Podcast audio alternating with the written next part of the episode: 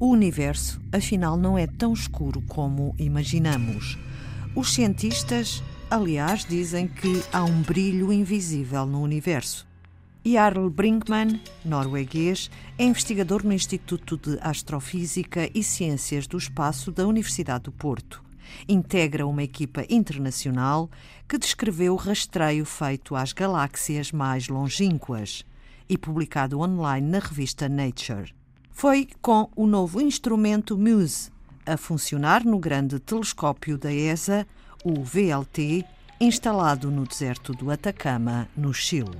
O que é que acontece é que esta, em vez de ter, ter, um, ter uma imagem só, ter uma imagem em vários uh, comprimentos de onda, e o que é que, o que, é que isso faz possível é como como está num quarto cheio de pessoas que falaram Sim. e há uma música a tocar se querem ouvir a música tem que ter um instrumento que só responde a algumas frequências que esta esta música e, e é não a voz de, as vozes das pessoas. Exatamente. Que, que, realmente é ruído para, para a música.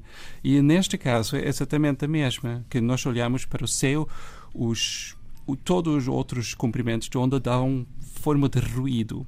E, portanto, por causa deste ruído, não conseguimos ver esta, esta emissão de, de, de gás à volta das, das galáxias, mas com este instrumento podemos só fazer um zoom daqueles comprimentos de onda onde que é informação relevante para nós.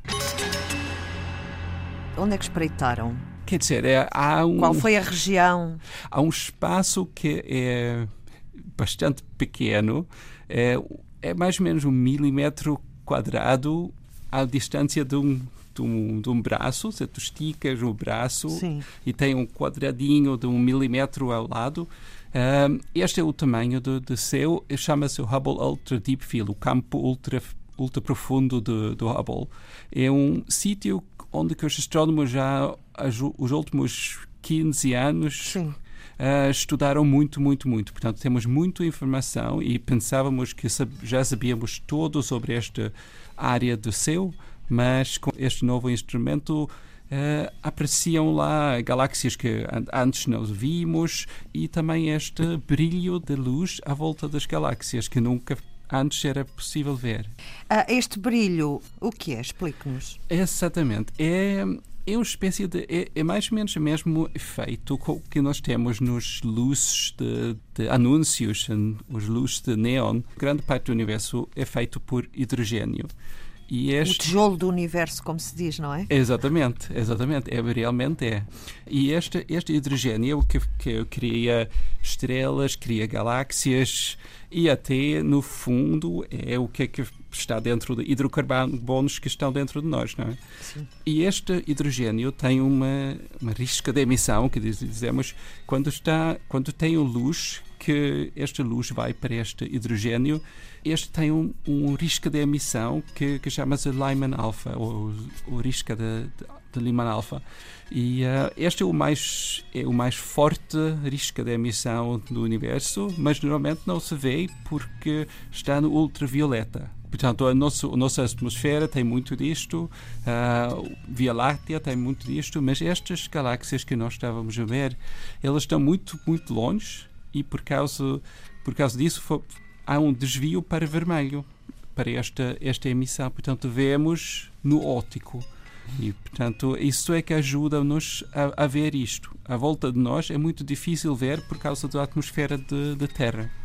Quando fala no campo ultraprofundo do Hubble, a que distância está, mais ou menos?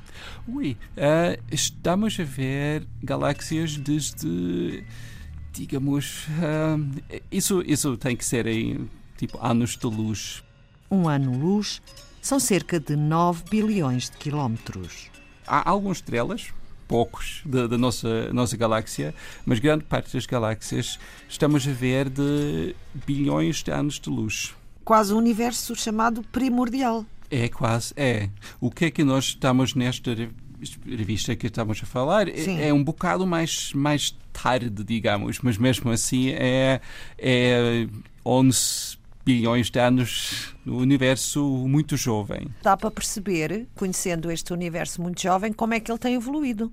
Exatamente, é o que exatamente é o que é que nós queremos fazer Sim. e ver estas galáxias este brilho à volta destas galáxias dá alguma informação Sim. sobre o conteúdo de hidrogênio, que, que é tipo gasóleo de galáxias, né? E, uh, e portanto, podemos medir quantos são estes. Uh, estes, este hidrogênio à volta de galáxias à volta do tempo, porque usamos estas galáxias a distantes, distâncias diferentes e por isso podemos comparar mais ou menos da mesma maneira como um arqueólogo que, que escava para o fundo da Terra tem vários níveis e para comparar estes níveis pode olhar para trás e nós fazemos a mesma coisa com estas imagens para dividir as galáxias em distâncias diferentes. Põem observações que era volta de 30, 30 horas. Uh, e agora queremos fazer 160 horas. Portanto, é, um, é uma observação muito mais profundo do que alguma vez uh, foi feito. O que vamos fazer com o que aprendemos? Jarl Brinkmann.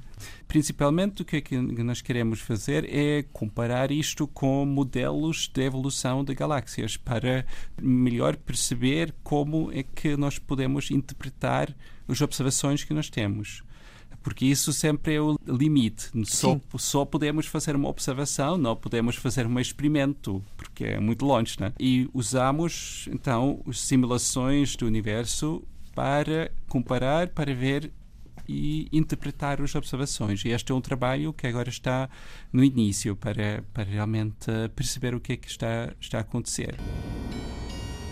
O que é que nós vemos é que as galáxias de hoje uh, têm muito menos brilho à volta e interpretamos isso como uh, o hidrogênio, o gasóleo das, das galáxias estão a desaparecer. A desaparecer?